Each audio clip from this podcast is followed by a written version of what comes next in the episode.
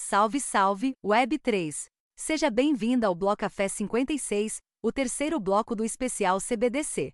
Hoje nossa conversa gira em torno de algo fascinante: a aplicação prática da moeda digital do Banco Central. Temos o prazer de receber um líder do Laboratório de Inovação do Banco ABC Brasil, envolvido no piloto do Drex. Descobriremos o que motivou o banco a se juntar a essa iniciativa, suas parcerias estratégicas com a Microsoft e a LoopPay, e como eles planejam tornar a programação de contratos inteligentes acessível para todos. A grande questão é: como alguém sem conhecimento de programação pode criar um contrato inteligente? A resposta está na inteligência artificial. Prepare-se para uma conversa de alto nível que revelará incríveis aplicações desse dinheiro programado por inteligência artificial, capaz de consultar inúmeros bancos de dados, como por exemplo a Constituição Federal ou leis e regulamentações atuais a fim de entregar contratos executáveis justos, acessíveis e confiáveis para a população brasileira. E tudo isso embutido na forma de pagamento, a moeda digital do Banco Central. Muito louco, não é? Além disso, abordaremos alguns dos desafios da indústria blockchain, como interoperabilidade, segurança digital e descentralização. Também exploraremos a visão do Banco ABC em relação à abertura do código, enxergando-a como um passo natural para o futuro. E não perca os bastidores do Banco Central do Brasil, que, segundo nosso convidado, tem promovido a ética e responsabilidade durante o piloto do Drex, ao mesmo tempo que estimula a inovação e o desenvolvimento de um futuro mais inclusivo socialmente. Tudo pronto? Então pegue um café e vamos falar de CBDC.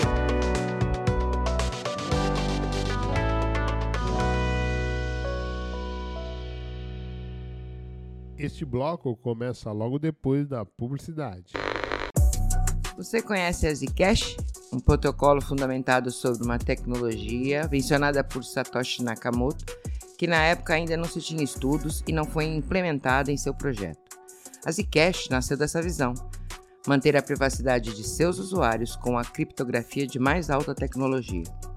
Pioneira Zcash, a prova de conhecimento zero criada pela Zcash, das transações rápidas, baratas e alto nível de segurança. Acreditamos que a privacidade é importante e deve ser uma escolha do usuário e não algo imposto. Aqui você tem consentimento de quando e para quem quer revelar seus dados. Venha conhecer a comunidade Zcash Brasil no Discord e aprender mais sobre privacidade e segurança. Sigam nas redes sociais para mais informações. Arroba Zcash Brasil com Z. Privacidade é liberdade, privacidade é normal. Olá, você que pousou no Bloco Café. Se essa é a sua primeira vez aqui, sinta-se à vontade para curtir um jazz no podcast Web3, que acredita que a informação é a ponte para a revolução. Eu sou o ISO Serials e estamos prestes a decolar com o especial Bloco Café CBDC, que durante o mês de outubro nos leva a uma jornada pelo mundo das moedas digitais dos bancos centrais. Neste especial Bloco Café CBDC, vamos explorar as perspectivas dos principais pilares nesse cenário. Nas quatro primeiras semanas, convidamos profissionais para pilotar a nave rumo à tecnologia, privacidade, indústria e até ao próprio Banco Central do Brasil. Para aterrizar com chave de ouro, o especial Bloco Café CBDC vai reunir todos esses elementos em um painel de discussão. O nosso objetivo é fornecer ao público um conteúdo repleto de informações valiosas e com a máxima qualidade. Um material gratuito que a população poderá usar como fonte de estudos sobre um tema crucial que, ao que tudo indica, irá revolucionar o futuro dos pagamentos. Dado ao peso dessa iniciativa, o Blocafé não poderia voar sozinho nessa jornada. O especial Blocafé CBDC conta com o apoio incrível da Zcash Brasil e tem parceiras de mídia com a Modular Cripto, Bolha Cripto, Bin Cripto Brasil, Papo de Pelicano e Jornal Adastra. Juntos, estamos prontos para decolar nessa aventura pelo mundo das moedas digitais dos bancos centrais. Passageiros e passageiras, afivelem seus cintos, que levanta voo agora um bloco especial, Bloco Café CBDC. Bom, vamos para o terceiro bloco. Nós já fizemos uma introdução à tecnologia, trouxemos a importância da privacidade e nesse bloco agora iremos dar foco à indústria. Então convidamos o Francisco Prest, ele que é head de inovação do Banco ABC e participa do projeto piloto do Drag. Para essa entrevista com Francisco Prestes, o meu co-host de hoje é ninguém mais, ninguém menos que o meu querido Guelph. Ele já foi até o convidado, um entrevistado aqui também, né? Mas dessa vez está como meu co-host aqui. Um prazer enorme, Guelph, ter a sua companhia e quero saber se está tudo pronto aí do seu lado. Fala, Uai. Sempre é uma honra estar aqui presente, cara. Primeiro eu vim como entrevistado, agora como co-host. E é uma honra fazer parte desse projeto, já que o Bloco Café ali é o podcast preferido para a gente conhecer mais sobre as pessoas que estão construindo a próxima geração da internet, que é a Web3. Perfeito, perfeito. Então já vou, quero já passar a bola para o nosso convidado, Francisco Prestes. Primeiramente, uma honra ter você aqui. Muito obrigado por ter aceito nosso convite, por participar desse especial tão importante para o nosso podcast. E para a gente dar o pontapé inicial, Francisco, eu pediria que você gentilmente se apresentasse à comunidade e contasse um pouco como é que você foi parar lá no Banco ABC, Head de Inovação. Seja bem-vindo, Francisco. Muito obrigado. Eu gostaria também de dizer que eu estou muito feliz, a honra é minha em atender esse convite, de participar e ajudar as pessoas a entender um pouquinho mais sobre o Drex e algumas inovações tecnológicas que nós queremos trazer para beneficiar o dia a dia da comunidade e quanto mais as pessoas entenderem as tecnologias, vão ficar mais à vontade em usar e vão explorar melhor o potencial delas, né? Bem, é, eu sou Francisco Prestes, é, eu trabalho com tecnologia já aproximadamente há 17 anos. A minha formação é como engenheiro de computação e especializado em inteligência artificial.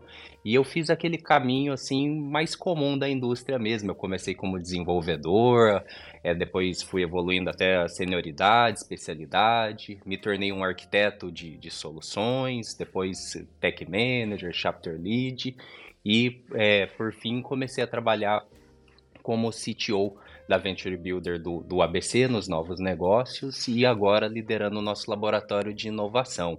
Na indústria eu pude trabalhar em vários segmentos, como edtechs, trabalhei em e-commerce e comércio também, na, na Tokstok, e recebi um convite há alguns anos atrás por parte do Pedro Begotti, o CIO do Banco ABC Brasil, para ingressar numa jornada de, na época, digitalização do banco, criar uma esteira digital para o banco e nós fomos evoluindo essa proposta para Venture Builder e agora o laboratório de experimentos, onde nós conseguimos ali testar novos modelos de negócios e como as tecnologias podem acelerar isso. Maravilha, maravilha, Francisco. O Banco ABC, ABC Smart Chain e Ambiente Drex.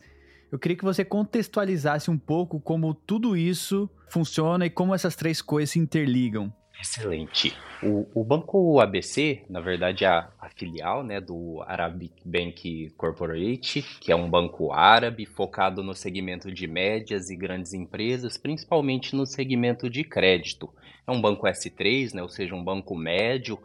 E quando nós vimos o edital do Banco Central, é, que seria é, feito piloto do Drex, né, como uma plataforma para o, o real digital ali, nós ficamos muito interessados, porque eh, eu acredito que toda grande transformação, grande mudança tem dois vetores, o vetor social e o vetor tecnológico.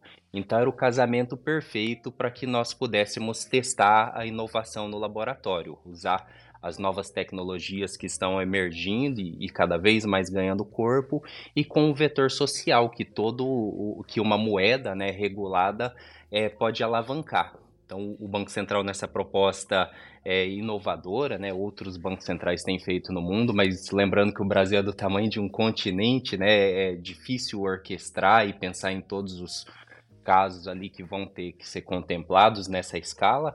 E, e nós nos inscrevemos para participar do DREX, é, montando um, um consórcio e também pela BBC para explorar todos os horizontes do dinheiro programável. E é, é, eu costumo dizer que, é, buscando um exemplo, que é como se fosse o efeito Netflix, para explicar para as pessoas qual todo o poder e por que o banco ABC decidiu se envolver no piloto do Drex. Se você pensar como você alugava um filme alguns anos atrás, de repente alguns dos ouvintes nem conhecem essa experiência, né, que ela é não é mais tão nova, mas antes nós nos deslocávamos fisicamente até uma locadora, escolhíamos o filme na prateleira, via se ele estava disponível, ia até o balcão, pagava e tinha uma data que a gente tinha que devolver o filme. E se não fosse DVD, a gente ainda tinha que rebobinar a fita cassete, né? É, um pouco depois disso, isso é uma experiência completamente analógica. Um pouco depois disso, a gente começou a viver uma experiência digitalizada disso, que era ir numa plataforma online, alugar o filme, ou receber ele fisicamente em casa, ou é, já tinha o acesso dele é, acesso a esse filme por streaming, passava num checkout digitalizado ali, pagava e tinha acesso a esse filme por um tempo X ali. Ainda tem algumas plataformas que fazem isso, como a da Apple, do Google, você pode entrar lá e alugar um filme no modelo que operávamos antes. Nós chamamos isso de uma operação digitalizada, não digital, porque ela não é nativa digitalmente, ela só replica aquela experiência analógica que a gente já tinha, mas no mundo digital, o que é uma é, grande evolução e permite uma escala. Mas quando a gente fala de algo digital de fato, é o efeito Netflix hoje. Você entra ali, ou qualquer outro streaming, eu uso a Netflix porque é um dos mais é, fáceis de compreender. Você entra ali, você tem a locadora se modificando para atender o seu perfil. Ela vai organizar todas as prateleiras de filmes ali para o seu gosto, vai fazer sugestões você não precisa falar com ninguém em checkout, porque o pagamento já está agendado na recorrência.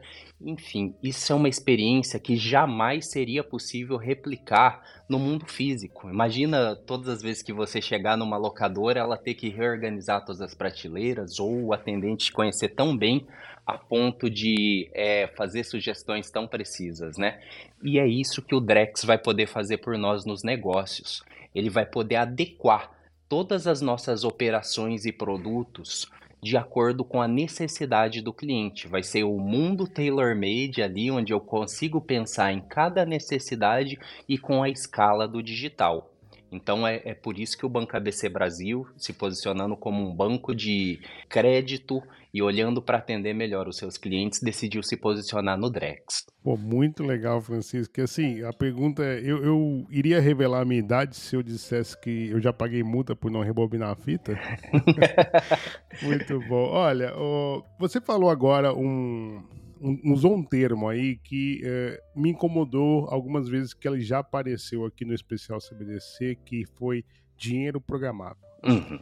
Vamos entender um pouco melhor o que, que é essa questão de dinheiro programável e assim, como a, a, ABC Smart Chain se encaixaria nesse contexto e mais ainda, o mais importante aqui, Francisco, quem vai determinar o quão programável será o DREC? O, o dinheiro programável é onde eu consigo é, modular o comportamento que eu quero que o meu dinheiro tenha. Hoje o dinheiro ele é um título ao portador, né? Mas tudo que a gente combina em uma negociação é ali tácito, né? A gente vai combinar verbalmente. Por exemplo, eu vou comprar o seu carro. Então nós combinamos verbalmente, mas a gente vai entrar em alguns termos ali que precisaria de um intermediador. Por exemplo, na hora é, de você transferir o documento do carro, eu te pago primeiro ou primeiro você paga o documento para mim?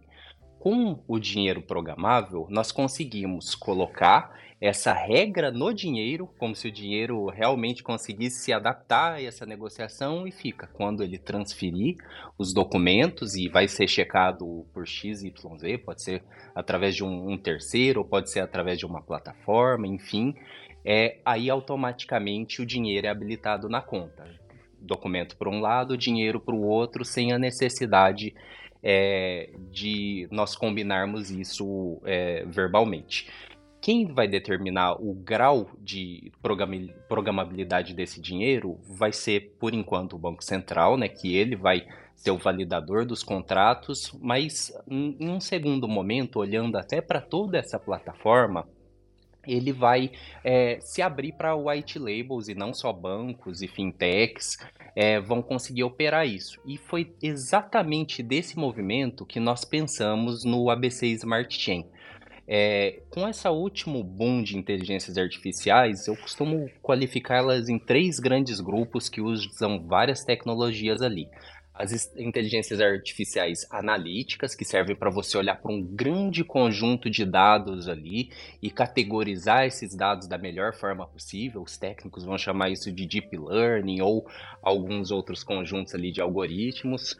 É, tem as preditivas, que você consegue, de acordo com os dados que você tem numa situação mais linear ali, você prevê é, uma ação, por exemplo, ah, eu prevejo uma alta de preço, eu prevejo a probabilidade de alguém comprar algo, eu prevejo a, a possibilidade de você gostar daquele filme na Netflix, são as preditivas.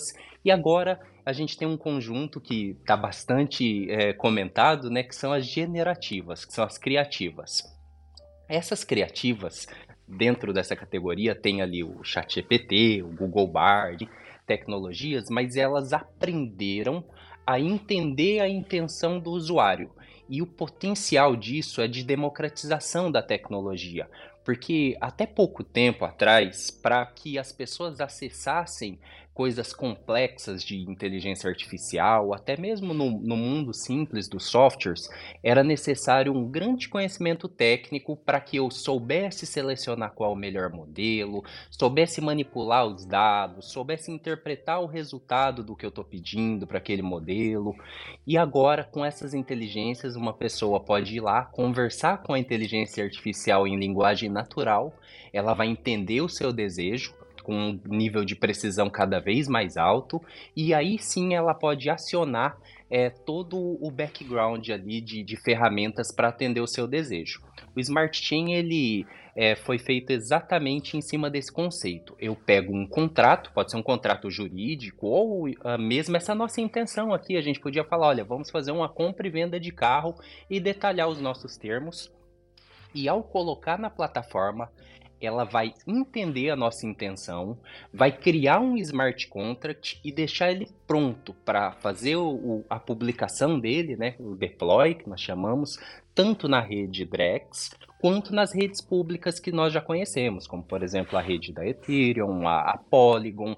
E isso é o que eu costumo acreditar que é um, um dos graus, graus mais interessantes de democratização da tecnologia, onde eu coloco nas mãos das pessoas de negócios a possibilidade delas descreverem as regras e a máquina fazer o serviço de automação. E as pessoas podem gastar o tempo delas pensando e, e, se preocupando com algoritmo ali do ponto de vista de negócios, né? Qual o melhor processo, como eu atendo melhor o meu cliente, ao invés de, imagina um advogado estudar Solidity, né?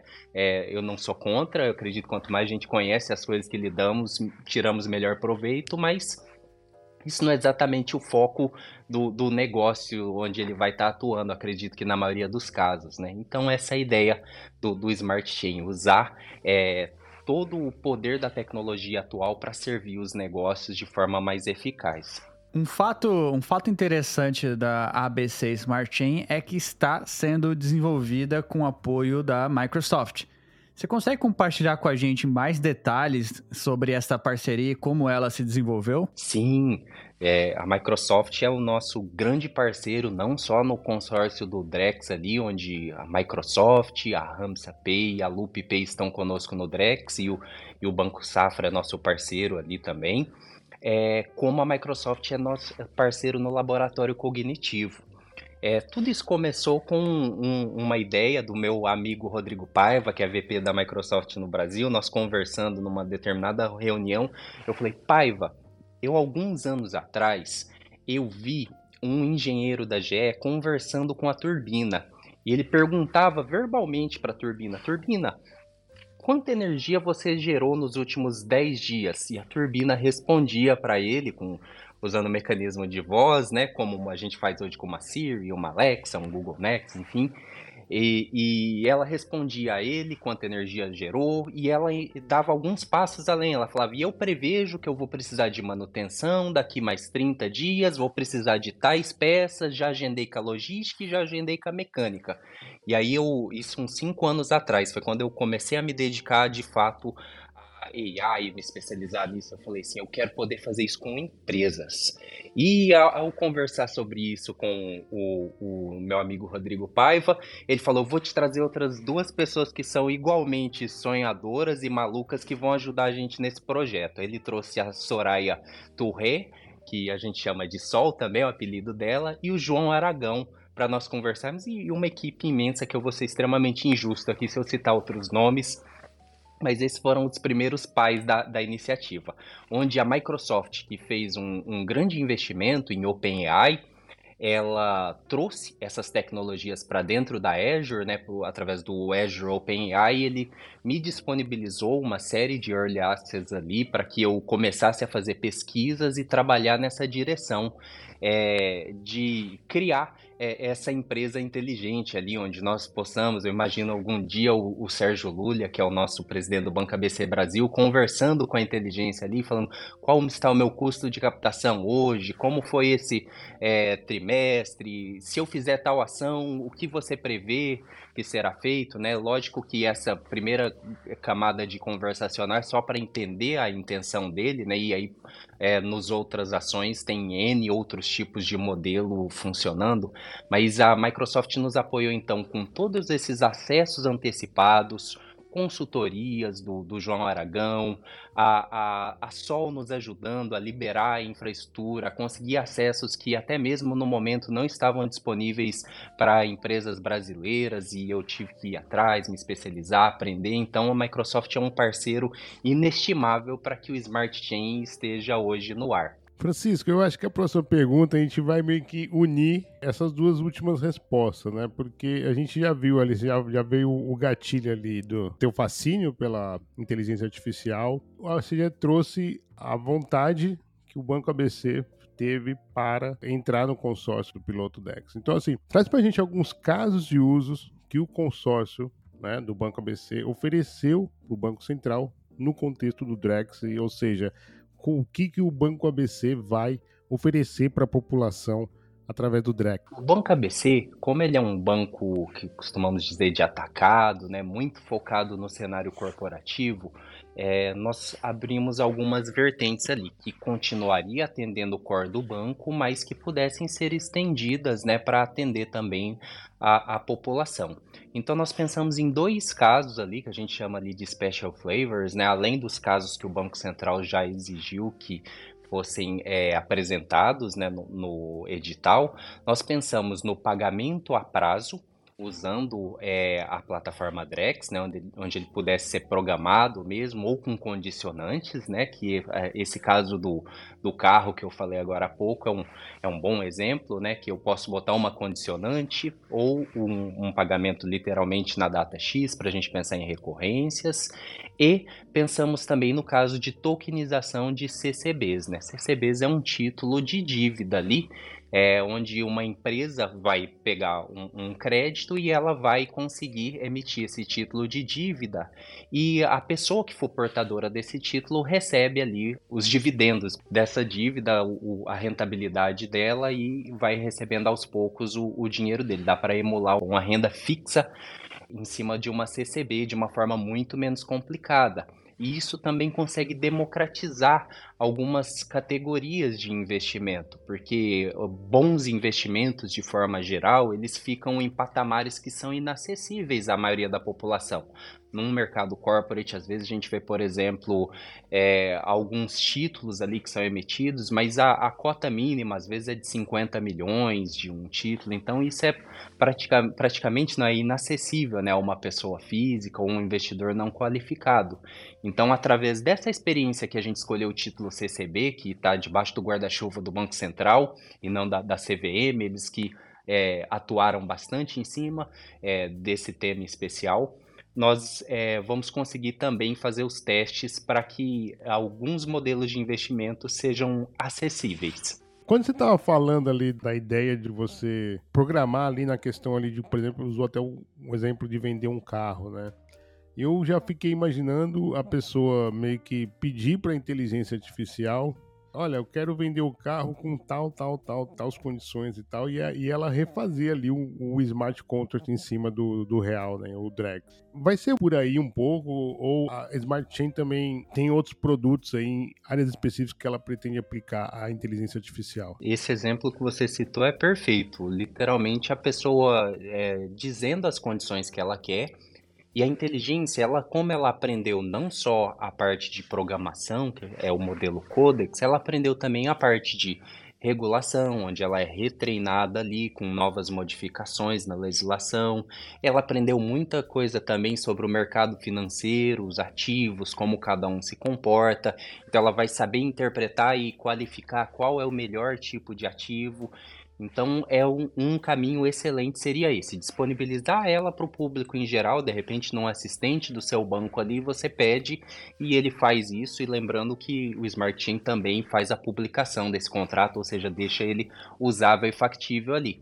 É, e o outro ponto é para dentro dos negócios nós conseguimos automatizar muitas coisas, por exemplo, na tesouraria de banco, pensando em câmbio, conseguimos automatizar algumas tarefas do jurídico. Então, tudo que for operar em cima da plataforma Drex ali e se tratando de valores e se tratando de conferências, o Smart Chain pode se tornar um bom candidato a, a ser usado nessa operação.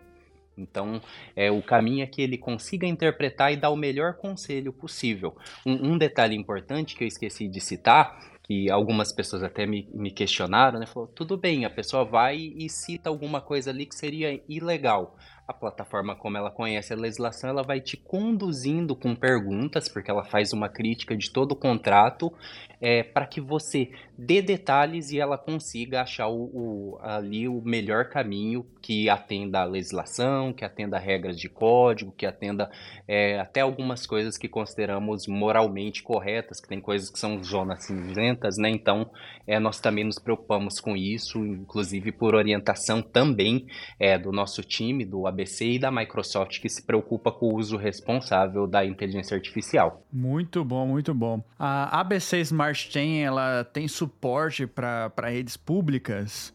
Se sim, como isso se alinha então com a visão de interoperabilidade e como os clientes do banco ABC se beneficiam disso? Se puder trazer também um pouco da parceria com a LoopPay. A ABC Smart Chain tem é, suporte a redes públicas. O, no teste inicial nós trabalhamos com Polygon e com Ethereum. Então foi com a, as redes que nós testamos, mas agora os outros protocolos de integração vão se tornar cada vez mais simples né, para fazer a publicação. E é, eu considero que o grande valor de você trabalhar no mundo digital, assim, além da gente do, do que a gente discutiu, de poder é, dizer para o seu dinheiro como ele deve se comportar, né, o, o termo programável ali, é você ter a liquidez sem essa liquidez, você conseguir conversar entre várias redes, o seu dinheiro ficar preso em um único lugar, ou aquele ativo, ou aquela propriedade ficar preso em um único lugar, dependendo de é, a, alguns fatores para que você resgate, eu acredito que a gente teria pouco valor é, nesse mundo de tokenização. É, o nosso sonho ali é que você possa, com a sua carteira digital, é, fazer compras no mercado, fechar os seus negócios ali quando se tratar a nível empresarial. Se você estiver se divertindo, que você possa gastar aquele dinheiro em um jogo e, e os benefícios que você receber naquele jogo você possa levar para sua carteira e vender no mercado secundário para outras pessoas que é, veem valor naquilo. É, enfim, que o seu dinheiro ele possa transitar em todos os ambientes ali e esses valores possam se conectar para uma liquidez e uma sociedade que usa de fato o dinheiro digital. E a LoopPay, ela tem uma solução fantástica para isso. Eles têm uma experiência de carteira extremamente amigável, com experiência de usuário fantástica, onde você está ali um pix de ter um ativo digital ali, de ter seu poder é, acessar tokens, né? Você faz porque é, ainda não é um um mundo muito friendly ali para as pessoas, né? Ter que ir, uma carteira, guardar as palavras-chave. A LoopPay tem uma solução fantástica que te ajuda a não perder a senha.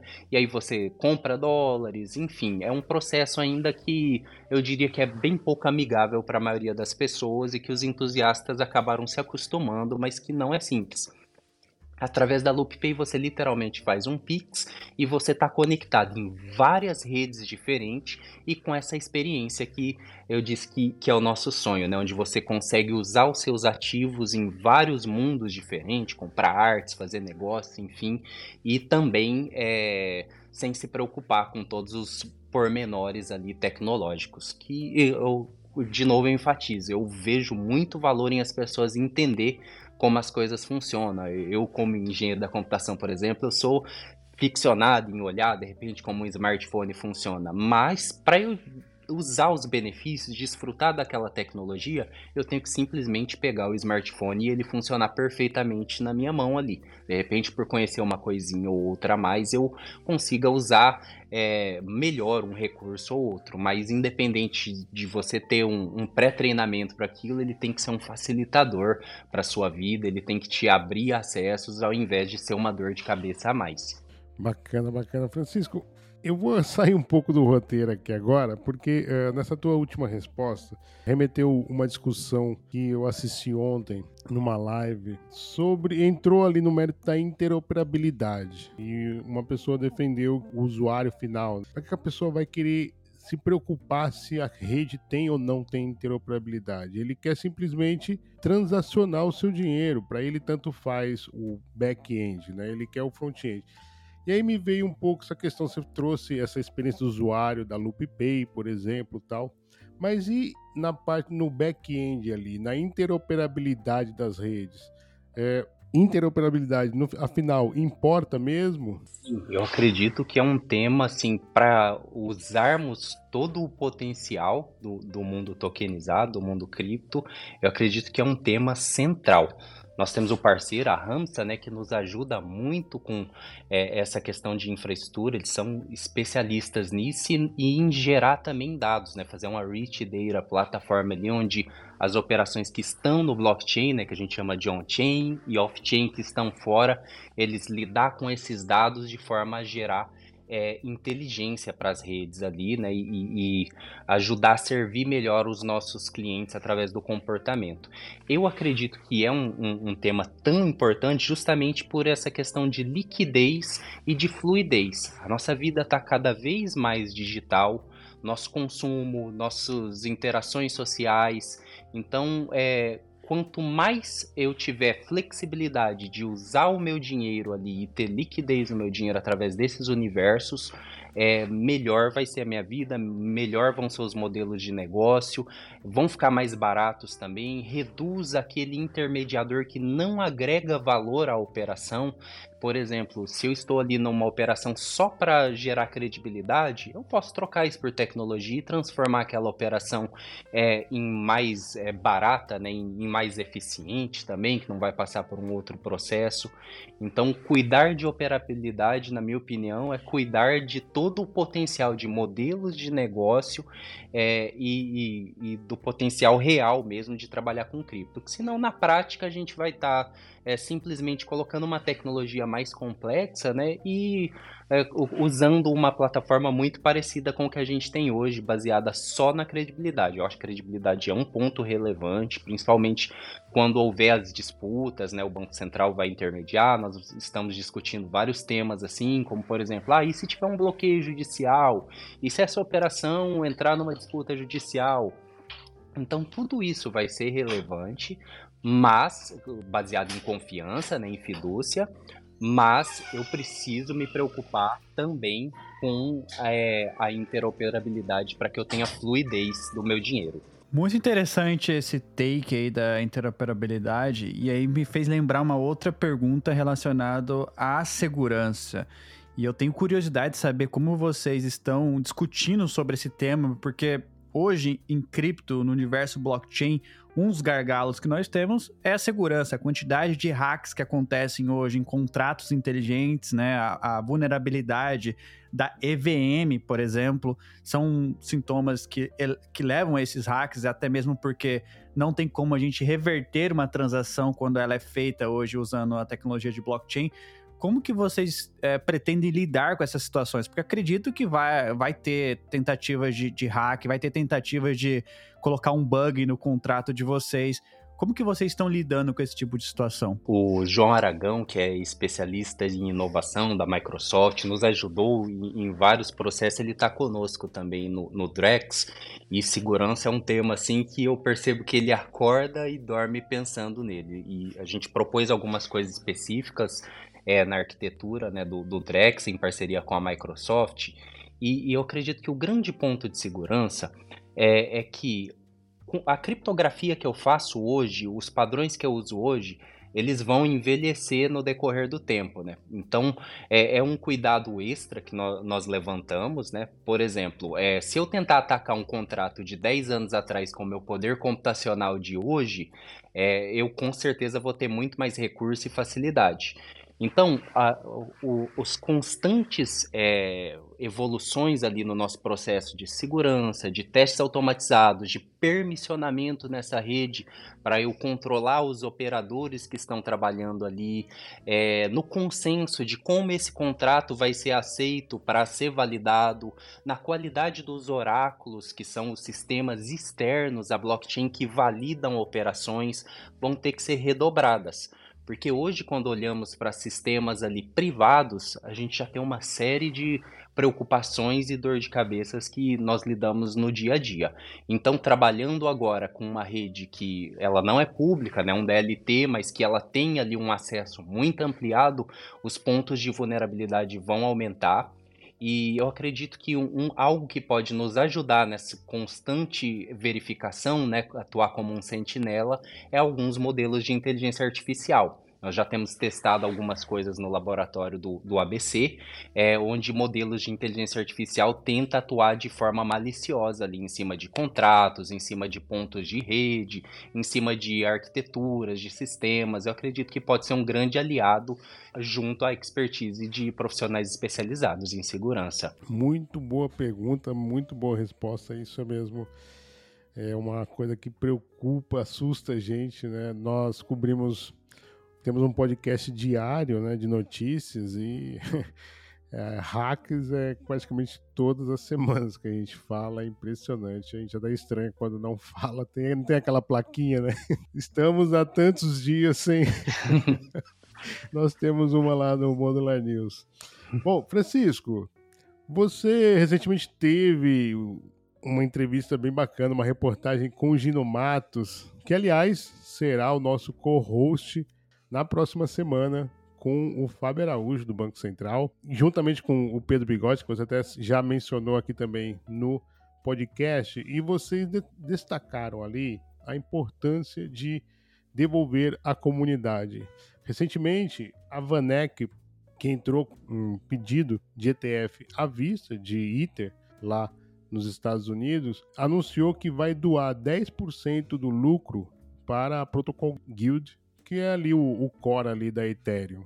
Pode falar um pouquinho mais quais são as intenções do, do banco ABC, como ela pretende fazer isso, que forma que ela vê essa, esse avanço da inovação e esse compartilhamento de informações, de infraestrutura e também de financiamento. Sim, eu como pesquisador, eu a raiz da ciência ali ela é colaborativa, né? Não só do ponto de vista construtivo, onde você se apoia é no conhecimento de outras pessoas que são mais que têm um conhecimento mais profundo que o seu em determinadas áreas, né?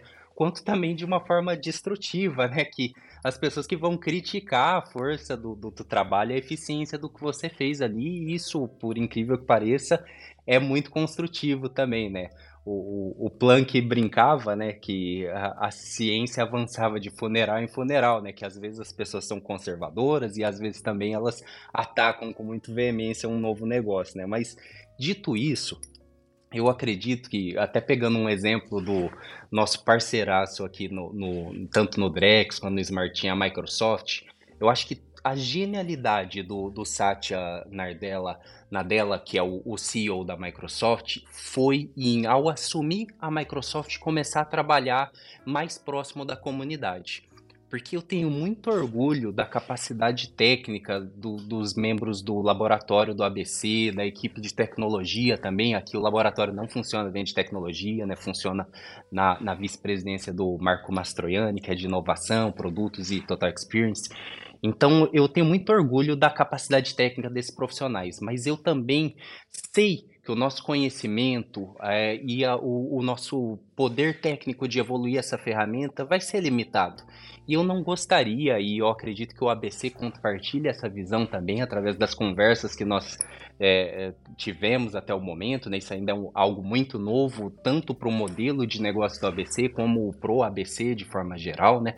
mas através de todas as nossas conversas nós não gostaríamos que o Smart Chain fosse só do nosso tamanho por maior que nós sejamos, né, a gente não gostaria de limitar ali. Nós sabemos que nós não somos tão grandes assim, nós não gostaríamos de limitar o que nós sabemos. Então, ao chegar próximo à comunidade e abrir para que as pessoas critiquem, contribuam, evoluam, eu acredito que é um dos melhores caminhos. A gente tem visto num cenário paralelo aí, retornando de novo para AI, sem querer é, ficar demais voltando para minha área de conforto, mas o, o, a OpenAI, ela tem se comportado e evoluído com tanta velocidade que no começo ela era simplesmente voltada para pesquisa, depois se tornou uma fundação, né, com é, lucros limitados e todas as pessoas podem contribuir. Eu posso entrar lá com o meu conhecimento específico de mercado, de mundo e contribuir. Ao mesmo tempo, vão ter pessoas ali geniais também contribuindo.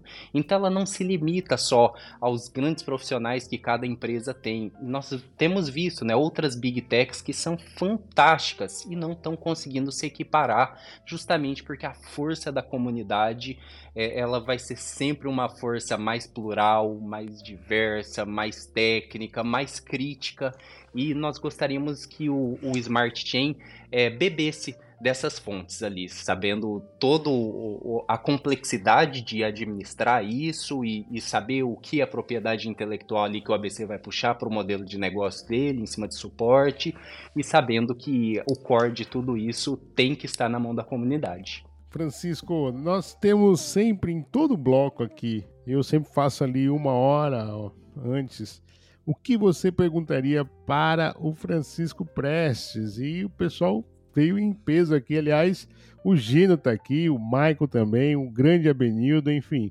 Eu vou puxar aqui a, a primeira que aparece para mim, que é a do Gino. Já foi mencionado aqui.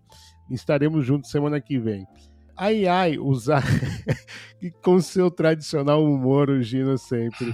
Ai, ai, usada pelo ABC para dar deploy em contratos inteligentes já se voltou contra a empresa e deu início à era das máquinas?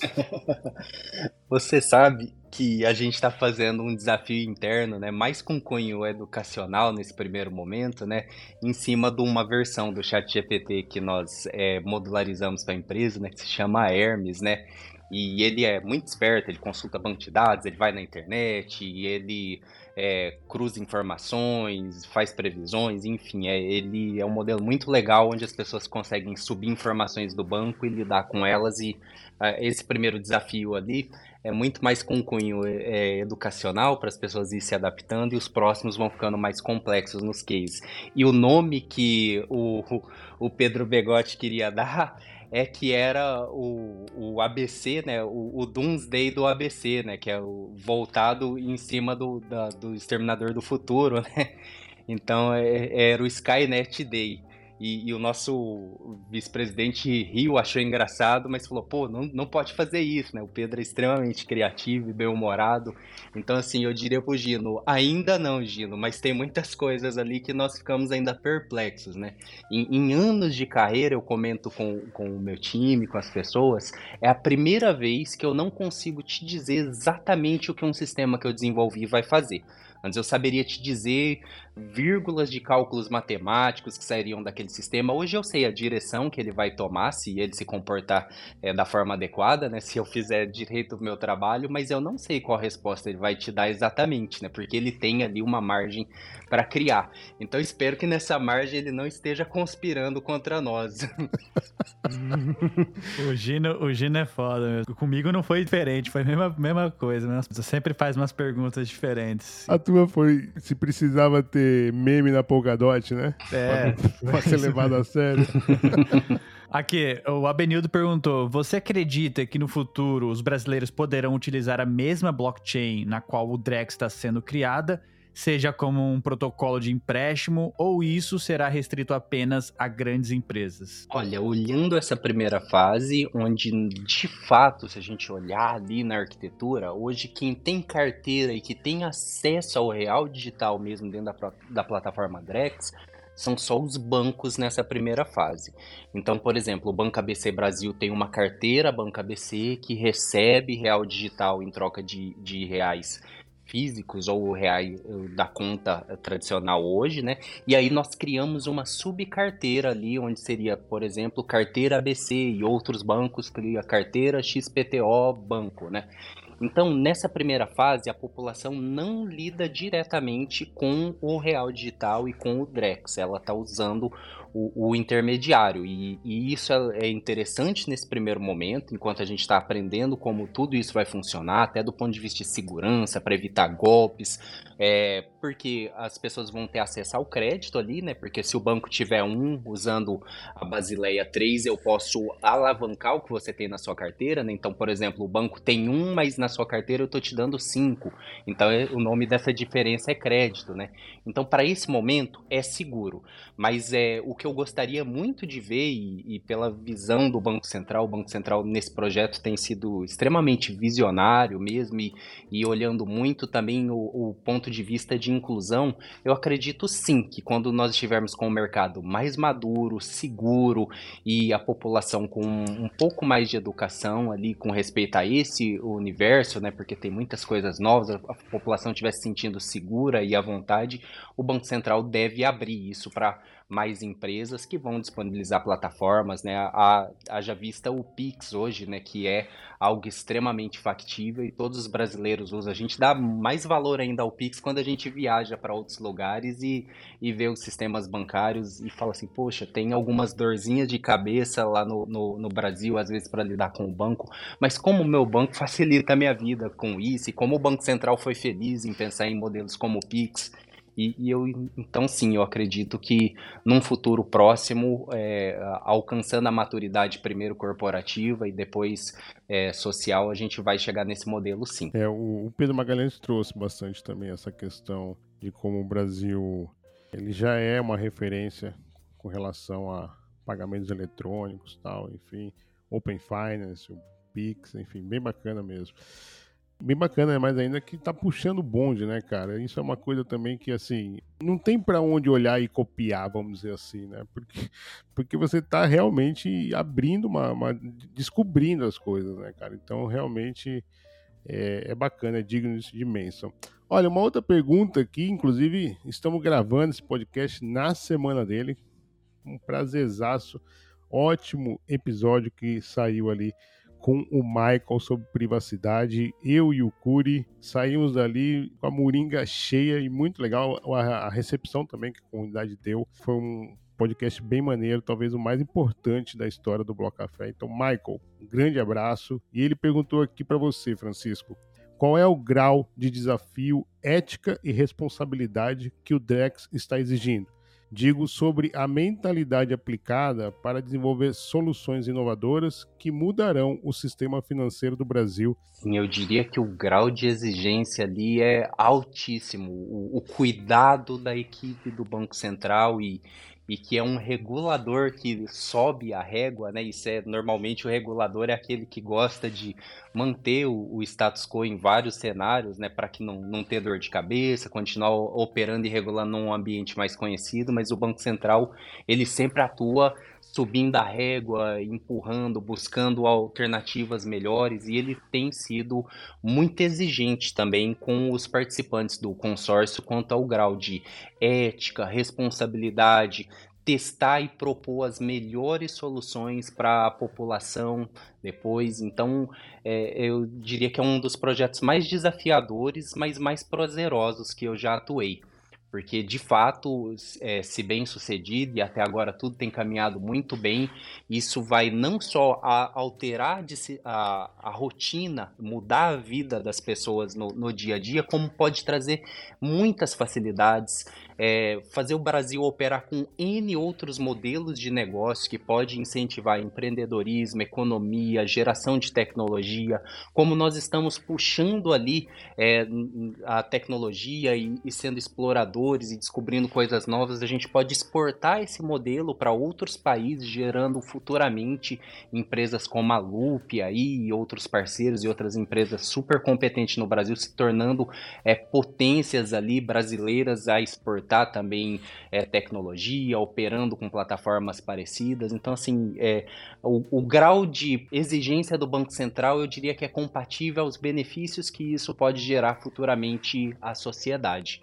Então, um projeto muito desafiador, mas ao mesmo tempo muito gratificante poder participar desse momento. Francisco, Bom, é o seguinte, desde que a tecnologia blockchain foi inventada, a gente brinca que foi uma caixinha de Pandora. Abriu, muitas possibilidades dali surgiram, mesmo que tenhamos aí um caos no mundo, a tecnologia sempre vai existir, independente de quem esteja por trás. Bom, com a tecnologia de blockchain veio bastante, é, muitas inovações. Uma delas, né, muito falada dentro do ecossistema cripto, é a descentralização. E quando a gente fala de descentralização, algumas pessoas argumentam que isso é um espectro, né? Que é difícil a gente mensurar o que é de fato descentralizado. A gente sabe hoje, depois de algum tempo, que a descentralização são uma, uma, vários trade-offs, e um deles você perde um pouco da eficiência. No entanto, estar em um ambiente descentralizado promove um pouco mais da liberdade ao cidadão, a soberania, o fato de você não ter que confiar em agentes terceirizados, né? E eu queria saber da sua opinião própria, mesmo ou então do, do ABC, como vocês enxergam essa descentralização? Existe algum momento no roadmap de vocês de se tornarem mais descentralizados? Olhando mais como Francisco, mas é, eu acredito que o ABC, de forma geral, a gente não tem um parecer oficial a respeito disso, mas as conversas que nós temos no Conselho de Inovação ali, entre é, os meus pares também, entre os redes de área, eu acredito que é muito próximo do que eu vou expressar aqui, a visão que que, que nós acreditamos também como ABC. O ABC acredita que em toda operação só deve fazer parte quem agrega algum valor a ela. Se nós três aqui fôssemos fazer uma operação e um de nós, por exemplo, o ISOCEARS, fosse participar aqui só para garantir, por exemplo, que essa operação está funcionando bem, tudo, ele só traria custos e menos eficiência à operação. Então, a visão que eu tenho é que a desintermediação favorece isso. Isso, é, olhando numa esfera de três pessoas, a gente encontra uma situação chata. Olhando numa esfera corporativa, isso gera a, a inibição de vários modelos de negócio. Olhando numa escala nacional, a gente percebe um país muito mais travado, muito menos inovador, e numa escala global, isso simplesmente torna é, o seu nível de competitividade é, ineficiente, muito baixo. Então, eu acredito que o, o, governo do Brasil, através do Banco Central, vai ter que aprender a lidar com esse nível de descentralização e as instituições financeiras hoje atuam como intermediários, vão ter que compartilhar esse protagonismo com outros atores no mercado, outras plataformas e dependendo do nível de maturidade, né, do que a plataforma Drex chegar, de repente a, a Drex tem absorve um smart chain da vida ou outra coisa que ela se torne no final das contas, desintermediada. E sempre que você precise do serviço, seja do ABC, seja do seu streaming de vídeo, seja uma negociação ali é, pessoal que você está fazendo, ela vai ser é, monitorada né, pelos órgãos competentes, até pensando em soberania nacional e controle né, de balança comercial, enfim. E, e, e, controle de fraudes, mas só vão participar dessas operações as pessoas que de fato agregam valor a essa operação. Isso seria um, o, o, mundo ideal e eu acredito que é um mundo factível para alguns anos. Isso eu não enxergo como um futuro próximo ali de 3 a 5 anos, mas eu acredito que é o objetivo final é, e eu acredito que o mundo, todas as países que estão olhando para esse tipo de tecnologia vão caminhar para esse tipo de maturidade e isso vai também depender muito é, da interação das pessoas e da maturidade daquela sociedade, né? Até que ponto eles vão querer ser responsáveis por, por eles, que o intermediador ajuda também a fazer uma certa guarda, né? Mas eu acredito que esse é o, o melhor cenário de futuro. Bacana demais. Eu novamente lembrei do Pedro Magalhães aqui, porque ele citou algo um pouco que o Francisco faz parte, né? Essa nova geração que está chegando, que quer ver as coisas realmente serem diferentes, serem mais transparentes, até buscando até o caminho da descentralização. Então, bem bacana, Francisco, você aqui nesse episódio. Você trouxe várias questões, acho que deu para a gente compreender bastante. Então, muito obrigado por isso.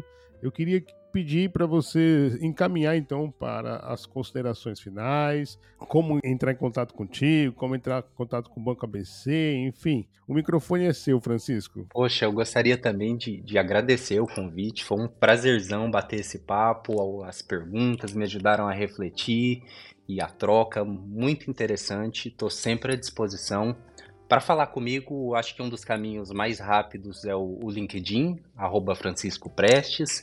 No Banco ABC Brasil, nós temos vários canais também no site, abcbrasil.com.br. Banco ABC Brasil, um banco corporate, focado também em securitização. E assim, vai ser o maior prazer trocar com pessoas que concordem com, com a minha visão de mundo, as pessoas que não concordam, que acredito que nós aprendemos muito ao lidar com o, o contraditório, né? E, e, sempre eu vou estar aberto a um bom diálogo, a uma boa conversa ali.